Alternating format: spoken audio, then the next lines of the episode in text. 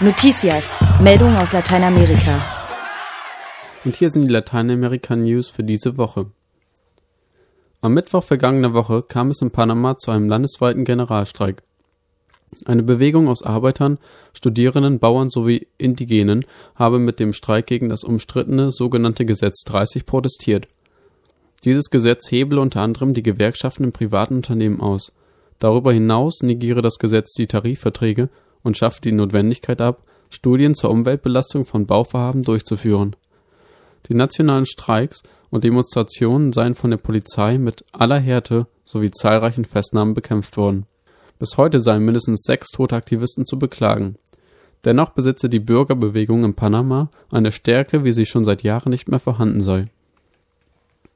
Die letzten Wahlen hat der Multimillionär und Besitzer einer Supermarktkette Riccardo Martinelli zusammen mit seiner Allianz für den Wandel deutlich gewonnen.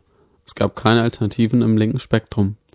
Silvestre Diaz, Sprecher der Nationalen Front für die Verteidigung von wirtschaftlichen und sozialen Rechten in Panama, sagte, Martinelli habe nie irgendwelche Zweifel an seinen politischen Prioritäten gelassen. Sein erster offizieller Staatsbesuch ging nach Italien zu Silvio Berlusconi und zum Papst. Es wird vermutet, dass mehrere Mitglieder seines Kabinetts der katholischen Sektenorganisation Opus Dei angehören. Ein Beispiel dafür sei der Außenminister Juan Carlos Varela. Varela lobte das Vorgehen des Militärs seit dem Putsch in Honduras im vergangenen Jahr als besonnen. Die soziale Kluft zwischen Arm und Reich sei in Panama so groß wie in keinem anderen Land in Lateinamerika. Mehr als ein Drittel der Bevölkerung lebe in extremer Armut. In ländlichen Gebieten seien es fast 90 Prozent und jeder Vierte sei arbeitslos. Eine Gruppe von ca. 500 Indigenen macht in Kolumbien mit einem Protestmarsch nach Bogotá auf die anhaltenden Verletzungen ihrer Rechte aufmerksam. Sie demonstrierten damit gegen die Feierlichkeiten anlässlich des 200. Jahrestages der Unabhängigkeit Lateinamerikas. Das meldet die Nachrichtenagentur Pulsar. Die indigenen Völker Lateinamerikas leben bis heute nicht in Freiheit. Sie fordern die Einhaltung der Menschenrechte, die gerechte Regelung der Landfragen, die Anerkennung ihrer Sprachen, Verwaltungsstrukturen und Autoritäten. Der Pressedienst Punal meldet unter Berufung auf die Nachrichtenagentur Pulsar, dass 23 politische Gefangene der Mapuche am Montag vergangener Woche in Chile in den Hungerstreik getreten sind. Die Vertreter der südamerikanischen Ureinwohner wollen damit Garantien der Justiz einfordern. Alle Gefangenen befänden sich in Beugehaft auf Grundlage des chilenischen Antiterrorgesetzes. Einige von ihnen säßen bereits seit mehr als anderthalb Jahren hinter Gittern. Die Hungerstreikenden erklärten, dass ihre Maßnahme sich gegen eine Kampagne der chilenischen Rechten richte. Deren Ziel sei es, die Gefangenen öffentlich zu diskreditieren. Den Behörden wurde vorgeworfen, sie würden eine politisch-juristische Prozessführung betreiben und verletzen damit sowohl die Persönlichkeitsrechte der Mapuche als auch die Rechte als politische Gefangene. Die chilenische Regierung agiere als Verteidigerin der Unternehmer. Die Behörden kriminalisierten den Kampf der Mapuche. Nach einer Woche befinden sich noch fünf Mapuche im Hungerstreik.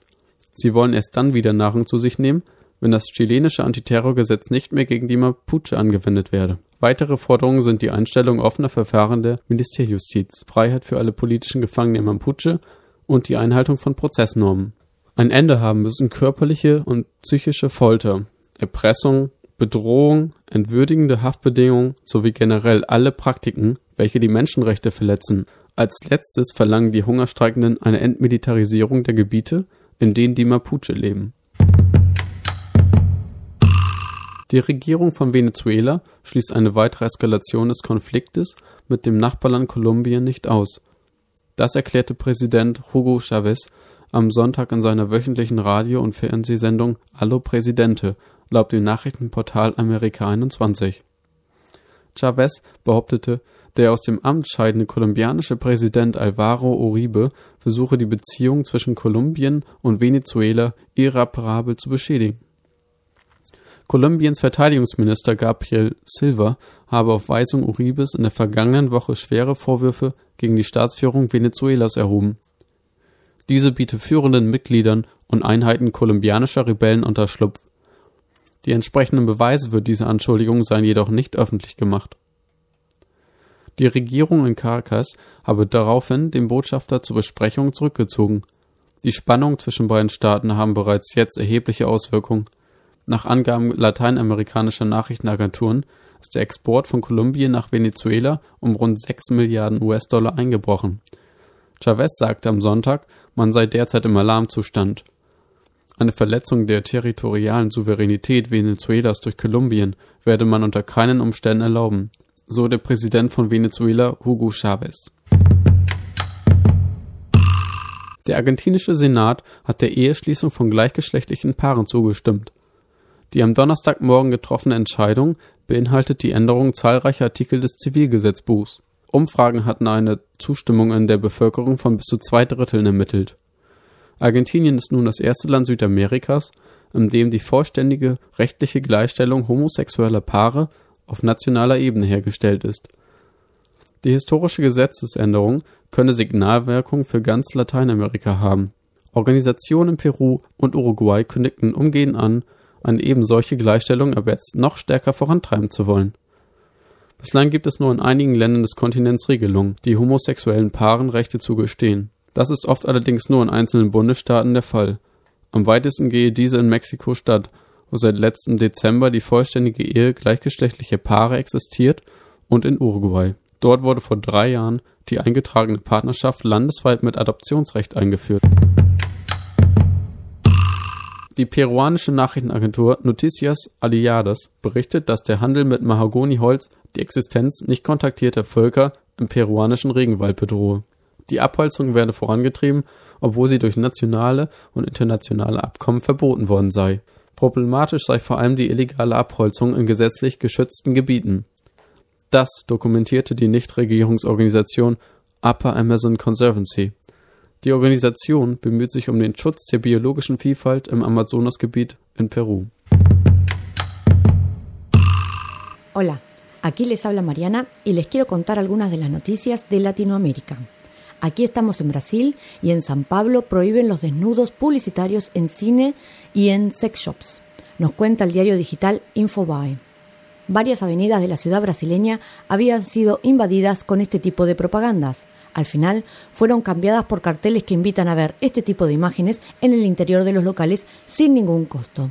Específicamente, la nueva normativa prohíbe la publicidad con mujeres desnudas en las vitrinas externas en las salas de cine erótico, tiendas de artículos sexuales y casas nocturnas. La ley responde a la presión de sectores políticos, religiosos y de otros comerciantes. La multa estipulada para quien viole la ley es de 1.500 reales o unos 840 dólares, cifra que se dobla en caso de reincidencia, incluso para ocasionar la pérdida de la licencia de funcionamiento del local. La ley completa otra iniciativa de la Administración Municipal para la descontaminación visual de la ciudad y que restringió en los últimos años la publicidad en vallas, pasacalles, autobuses, taxis y fachadas de predios. Ahora nos trasladamos al país vecino de Uruguay y nos cuenta el diario El País de este mismo sobre el no terminado conflicto entre Argentina y Uruguay por la planta pastera UPM ex Bosnia a 48 horas de la reunión de los cancilleres en Buenos Aires, en Argentina, dan prácticamente cerrado un acuerdo para el monitoreo del río y el control de la planta de UPM ex Bosnia, en tanto Uruguay dicen que todavía aún hay tiempo. Uno de los puntos que está trancando el acuerdo es que Argentina quiere incluir un capítulo especial para la planta de UPM. La posición del gobierno uruguayo es que el monitoreo tiene que ser en general sobre el río y que no hay que especificar nada sobre la planta procesadora de celulosa. Los cancilleres Timerman y Luis Almagro se reunirán hoy miércoles en el Palacio de San Martín, sede del Ministerio de Relaciones Exteriores de Argentina. Ayer, un comunicado de la Cancillería argentina informó sobre la reunión en Buenos Aires para realizar las propuestas de ambos países basadas en la sentencia de la Corte Internacional de Justicia de La Haya del 20 de abril y en la declaración conjunta emitida por los presidentes Fernández de Kirchner y José Mujica en Anchorena, Colonia. Cuando Argentina propuso a Uruguay que el monitoreo incluya el interior de la planta de IPM, el gobierno respondió que también deberán controlarse entonces las industrias instaladas del lado argentino, producción y Cuantino desde Buenos Aires, Argentina. El acuerdo podría cerrarse en la reunión de hoy miércoles, hicieron notar funcionarios argentinos consultados por el país. En cambio, fuentes de la Cancillería uruguaya consideraron poco probable que hoy en Buenos Aires se alcance a un acuerdo. Ahora pasamos a la Argentina y Chile, respectivamente, donde nos informa el diario La Tercera de este último. La mandataria de Argentina, Cristina Fernández, confirmó que hoy se promulgará la ley de matrimonio entre personas del mismo sexo, que será realizada en la Casa del Gobierno argentino. Para la presidenta, la sanción de la ley implica una Argentina más igualitaria, con más calidad institucional y señaló que todos los saltos en otorgamiento de garantías y derechos hacen a la verdadera calidad institucional, esa que una vez instalada no puede ser removida. Y cambiando de tema, la esposa de José Ubaldo Izquierdo Hernández, uno de los disidentes aún preso en Cuba, confirmó que el periodista de 44 años aceptará vivir en Chile con su familia tras el ofrecimiento de la moneda. Yumilka Mojerón explicó que las intenciones del disidente y su familia, en total ocho personas, son viajar a Santiago. El gobierno le ofrece la condición de refugiado político, así como residencia y visa de trabajo. El disidente condenado a 16 años de prisión es uno de los nueve opositores que será excarcelado próximamente para viajar a España, donde ya se encuentran 11 liberados en el proceso anunciado por el gobierno de Cuba. Desde que se anunciaron las libertades de un primer grupo de 20 presos en Cuba, se mantiene silencio oficial absoluto, tanto por parte del gobierno como de la Iglesia Católica, sobre el momento de las excarcelaciones y viajes a España, las únicas informaciones al respecto llegan desde el gobierno de Madrid.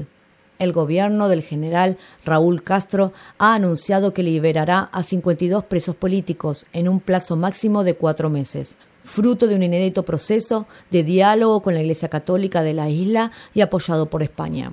Estos presos son los que quedaban aún en la cárcel del llamado Grupo de los 75, disidentes condenados a penas de hasta 28 años en la ola represiva de la Primavera Negra de 2003. Hasta el momento se ha confirmado la liberación de un primer grupo de 20 presos, que, consultados por la Iglesia Católica, han aceptado salir de la cárcel y viajar a España, lo que sectores de la disidencia critican por considerarlo un destierro.